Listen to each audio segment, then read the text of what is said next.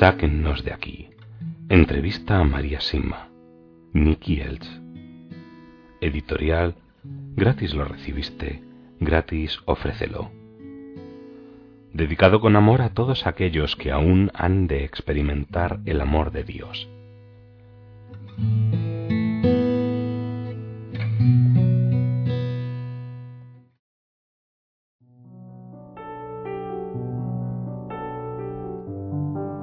María, ¿cómo sabe si quien le visita se trata de un alma del purgatorio o de alguien vivo de carne y hueso?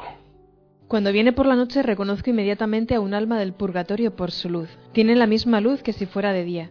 No irradian nada de luz, por lo que todo alrededor permanece oscuro, pero ellas mismas tienen luz, y por supuesto las reconozco inmediatamente como benditas ánimas del purgatorio. ¿También vienen durante el día?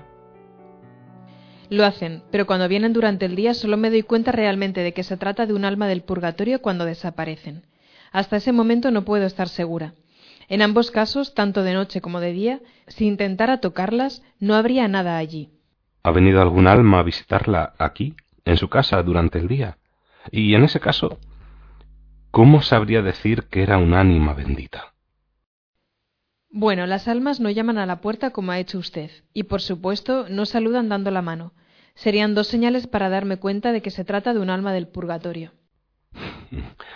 ¿Ha estado alguna aquí últimamente durante el día? Sí, recientemente ocurrió algo insólito al respecto. Me encontraba aquí sentada, escribiendo, y cuando levanté la vista había una sentada justo allí, en esa silla.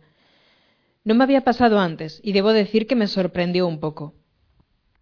¿Cuántas almas vienen a usted durante la noche en comparación con las que vienen durante el día? Al principio solamente venían durante la noche, pero a partir del año mariano de 1954 también empezaron a venir durante el día. Actualmente diría que vienen casi la misma cantidad durante el día que durante la noche. María, ¿puede contarme otro caso, aparte del suyo, en el que almas de personas fallecidas hayan sido vistas a plena luz del día? Sí, sucede con frecuencia. Dos hombres de nuestro valle llevaban un carro tirado por caballos repleto de madera, y por alguna razón los animales tropezaron, y parte de la carga se cayó al camino. Mientras comenzaban a apilar de nuevo la madera, uno de ellos comentó Dios mío, ojalá viniera alguien a ayudarnos para no bloquear el tráfico más tiempo. De repente aparecieron dos hombres y comenzaron a ayudarles, y en unos minutos lo habían despejado todo, reacomodando y asegurando la madera en el carro. Cuando terminaron, los dos primeros dijeron gracias y los otros dos se alejaron. Al poco tiempo una de estas personas que estuvieron ayudando con la madera se me apareció y me comentó que si le hubieran dicho gracias a Dios en lugar de solamente gracias, habrían ido al cielo directamente. Como no fue así, tuve que rezar un poco para que fueran liberados. Como sabe, el amor se manifiesta frecuentemente con pequeños gestos, con palabras y con acciones. Así pasa también con las benditas ánimas del purgatorio. Incluso lavar el suelo de la cocina, cuando uno realmente no tiene ganas, si se hace por amor y se ofrece por las almas del purgatorio en general, o por una en particular, las ayudará enormemente a que sigan su camino. Si se trata de limpiar la cocina, ayudará a alguien que durante su vida no mantuvo su casa ordenada para su familia. Cuando un alma del purgatorio la visita, eh, ¿es consciente de lo que la rodea o solamente de usted? ¿Existe alguna prueba que demuestre que es consciente de la habitación y de los objetos que hay? Sí, creo que sí, porque cuando caminan por el cuarto no atraviesan la mesa. Y deben saber de la existencia de las sillas y una de ellas, como ya he dicho, se sentó en esa silla hace poco. Cuando aparecen, ¿llegan atravesando la pared? No, simplemente aparecen o entran por la puerta y la cierran detrás de ellas. Varía, pero normalmente me despiertan con un golpe o llamándome, y cuando me despierto están al pie de la cama. Eso es lo más usual. ¿Cuánto dura la visita? Generalmente ocurre muy rápido y desaparecen de nuevo, solamente un par de segundos. La mayoría de las veces cuando aparece una suelo decir simplemente ¿qué puedo hacer por ti? Y ella me responde, por ejemplo, necesito cinco misas. Y en ese instante desaparece. Pero si se quedan allí, esa es una señal. Significa que puedo hacerle preguntas o darle nombres de los que me han pedido información. Esto puede durar dos o tres minutos, y en raras ocasiones me contestan inmediatamente. Generalmente esa alma desaparece y debo esperar semanas o incluso meses para que venga otra y me responda a esas preguntas. pero en ocasiones muy raras responden inmediatamente. ¿Le ha permitido a alguien alguna vez estar presente cuando le visita una bendita ánima del purgatorio? Muchas personas me lo han pedido, pero las almas me han dicho que no deberíamos ser curiosos en estos temas, así que realmente no quieren que haya a nadie. Una vez me encontraba en una ciudad con una mujer que tenía la casa repleta de turistas, y me preguntó si podían estar presentes cuando me visitara una para ver o escuchar algo. Yo le respondí, bueno, puede que oigan algo, pero dudo mucho de que nadie pueda ver nada. Me aseguré de preguntar si había alguien con problemas de corazón. La sabía, así que dije que no. Lo pregunté porque si alguien sufre del corazón y ve o escucha algo y cree que se trata de un alma del purgatorio, podría sufrir un ataque. Entonces mi amiga me preguntó si yo podría dormir en el cuarto próximo al suyo y dejar la puerta abierta. Y acepté, pensando que si no les gustaba a las almas, entonces no se presentarían. Pero una sí se presentó después de todo, y me pidió que rezara un Padre Nuestro con ella. Lo recé en silencio, y era imposible, por lo tanto, que alguien me escuchara. Pero el alma la rezó en voz normal y luego desapareció. Al día siguiente mi amiga actuaba de un modo extraño, lo que me hizo preguntarme qué le pasaba. Entonces le dije ¿Estás bien? Sí, pero déjame preguntarte algo. ¿Estuvo anoche rezando un alma un Padre Nuestro contigo? ¿Por qué lo dices? Anoche oí rezar un Padre Nuestro y sonaba como si saliera del fondo de una cueva profunda. Tuve tanto miedo que no dejé de sudar. Y entonces tuve que decirle que había sido la primera persona que conocía que hubiera escuchado algo durante una de mis experiencias. Eh, usted ha dicho, si a las almas del purgatorio no les gusta. Sí, sí, pero eso es solo una forma de hablar, porque si aparecen o no, eso depende de la Madre de la Misericordia con el permiso de Jesús. ¿Ha venido alguna vez un alma mientras estaba con otras personas, personas vivas, quiero decir? Sí. Una vez una monja y su hermano estaban aquí conmigo y de repente apareció un alma. Le pregunté qué necesitaba y lo hice en voz muy baja para que nadie lo notara. Recibí una respuesta y desapareció. Entonces la religiosa me preguntó ¿Acaba de tener una visita? ¿Por qué lo pregunta? Durante un momento parecía un poco distante. Sí, acaba de estar una, pero hice todo lo que pude para que no se notara. Ah, sí, pero aún así la sentí, dijo la religiosa. Ahora que he estado aquí con usted, ¿aumenta la posibilidad de que mis familiares difuntos la visiten? No, no aumenta. Solamente sus plegarias, sus esfuerzos y un amor con obras por ellos aumentará la posibilidad de que Dios les permita acercarse a usted o a mí.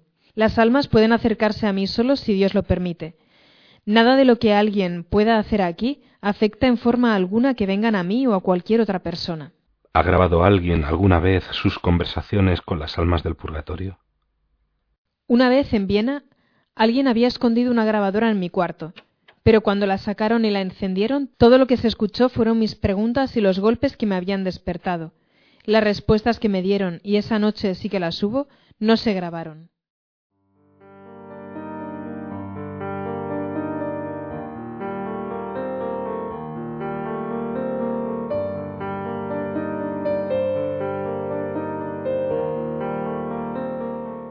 Han tratado de espiarla mientras hablaba con un alma. Sí, me ocurrió hace muchos años cuando unos niños treparon por una escalera de noche para vigilar y escuchar. Se asustaron un poco cuando me vieron tomar algunas notas y me escucharon hacer algunas preguntas. Además, tuve mis sufrimientos en ese momento, lo que les afectó aún más, pero no escucharon nada ni vieron al alma que se encontraba conmigo en ese momento. Cuando me enteré de lo que había pasado, pero que los niños no habían visto ni oído nada, le pregunté a un alma cómo podía ser eso. La conversación que siguió fue la siguiente. Me dijo que no pudieron ver nada porque los niños todavía están vivos. Sí, pero yo también estoy viva después de todo, y sin embargo puedo verte y escucharte. Tú nos perteneces. Nosotras estamos en la oscuridad. El camino hacia ti es luz.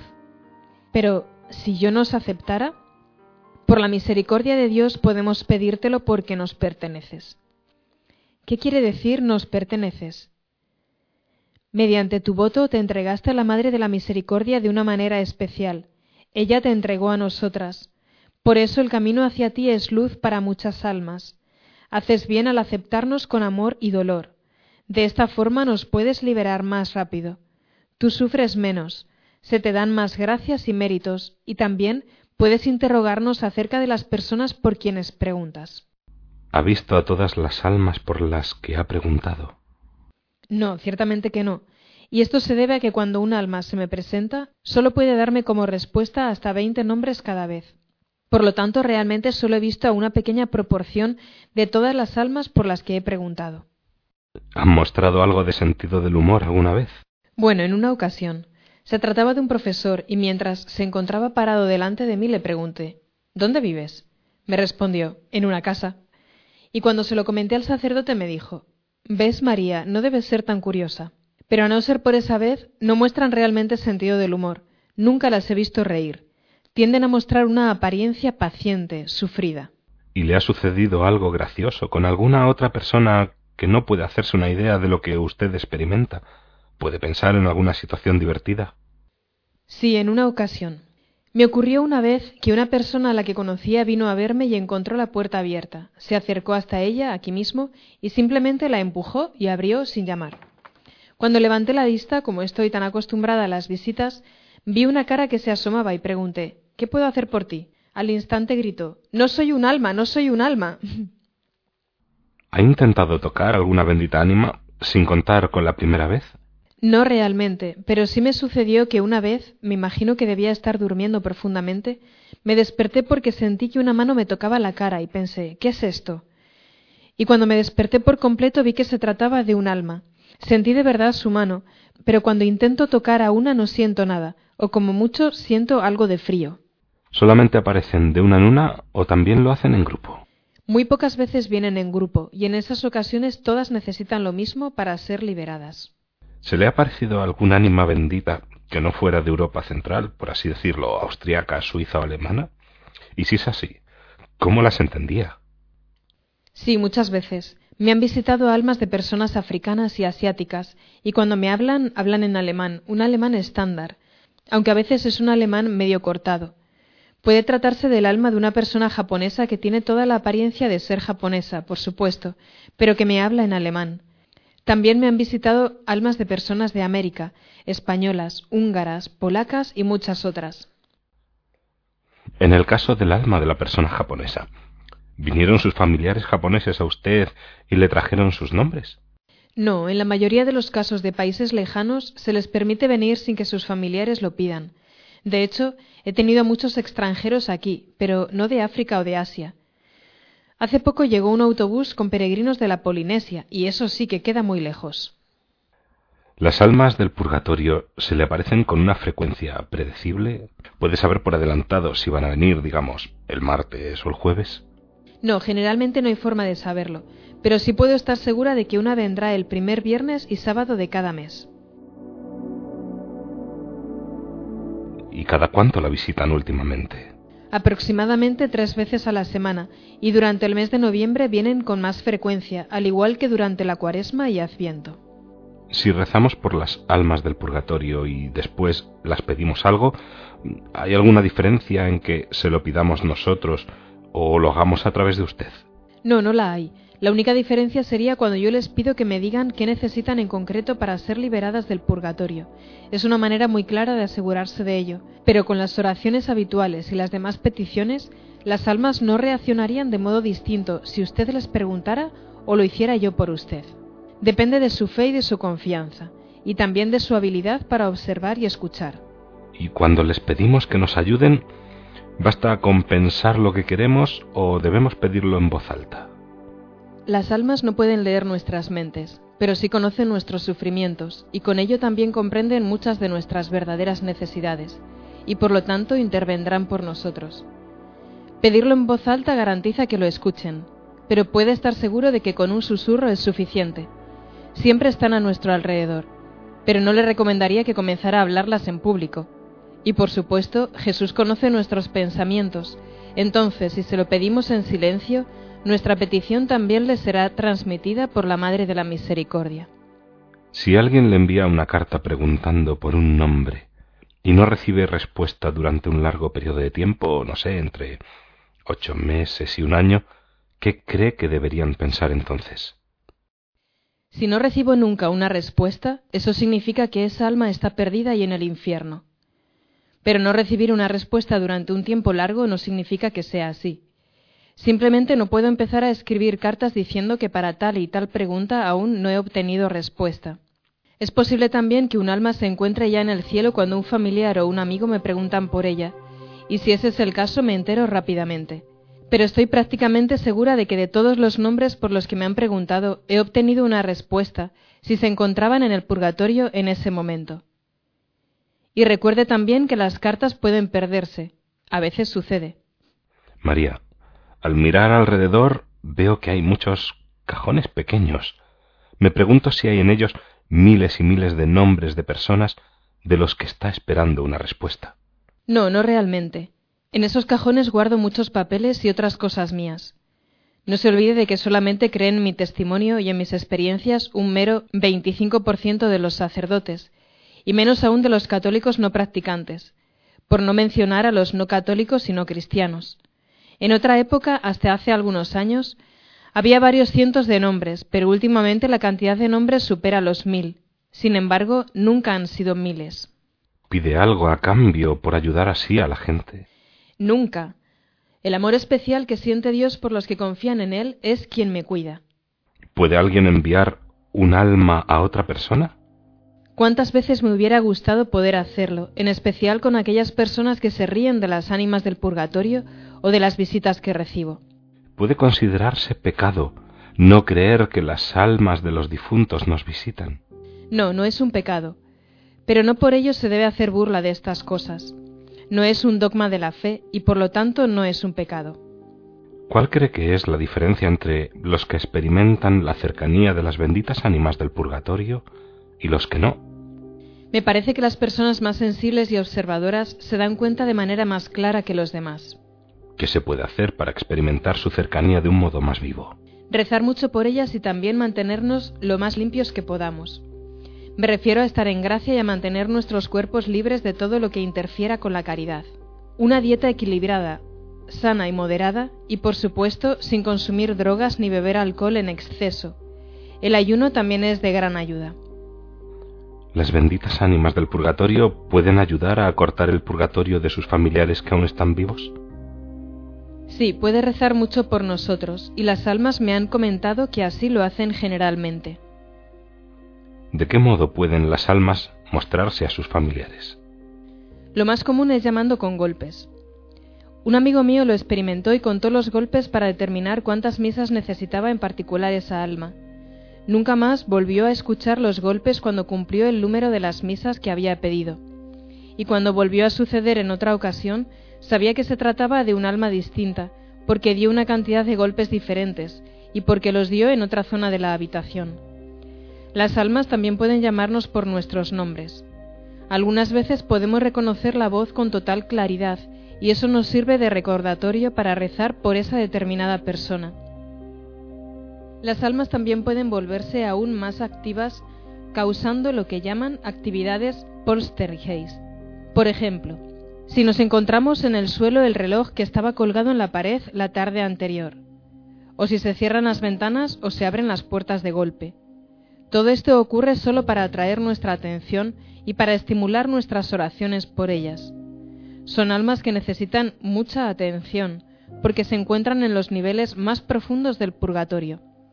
Pueden escucharse también pisadas en el piso superior o pueden dejar una pista precisa para que sepamos inmediatamente de quién se trata. ¿Solamente se aparecen a los miembros de sus propias familias? En la mayoría de los casos sí, pero en algunos casos se aparecen a amigos muy cercanos o a gente como yo, a quien Dios le ha encomendado que dedique mucho tiempo a rezar por ellas y ayudarlas. He oído hablar de personas a quienes se les aparecen amigos que fueron muy cercanos cuando eran niños, que van a ellos tiempo después de haber fallecido. Como regla general, se aparecen aquellos que los han querido mucho, a los más sensibles, a los más afectuosos y o a quienes más rezan. Pero conozco casos en los que algunas almas del purgatorio se han manifestado a personas a las que no habían conocido en vida y también a personas que les guardaban rencor en el corazón. Un granjero al que conocía estaba construyendo una ampliación a su granero, y cuando llegaba a cierta altura con una de las paredes, al día siguiente aparecía caída. Había levantado muchas paredes en su vida, y ésta le estaba causando demasiados problemas. Llamó incluso a albañiles profesionales para que lo ayudaran y le dijeran qué estaba haciendo mal, pero le afirmaron que había estado haciendo todo bien desde el primer momento. Me llamaron para que fuera a verle, y por supuesto fui.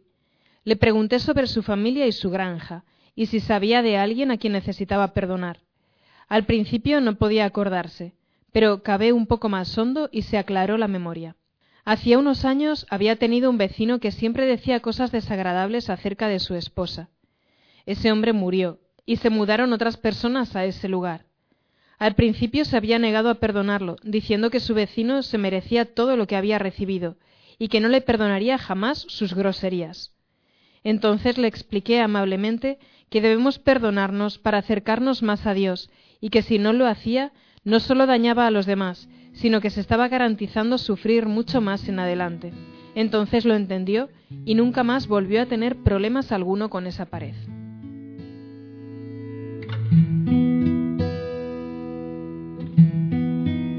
Sáquennos de aquí. Entrevista a María Sima. Nicky Elch. Editorial. Gratis lo recibiste. Gratis ofrécelo.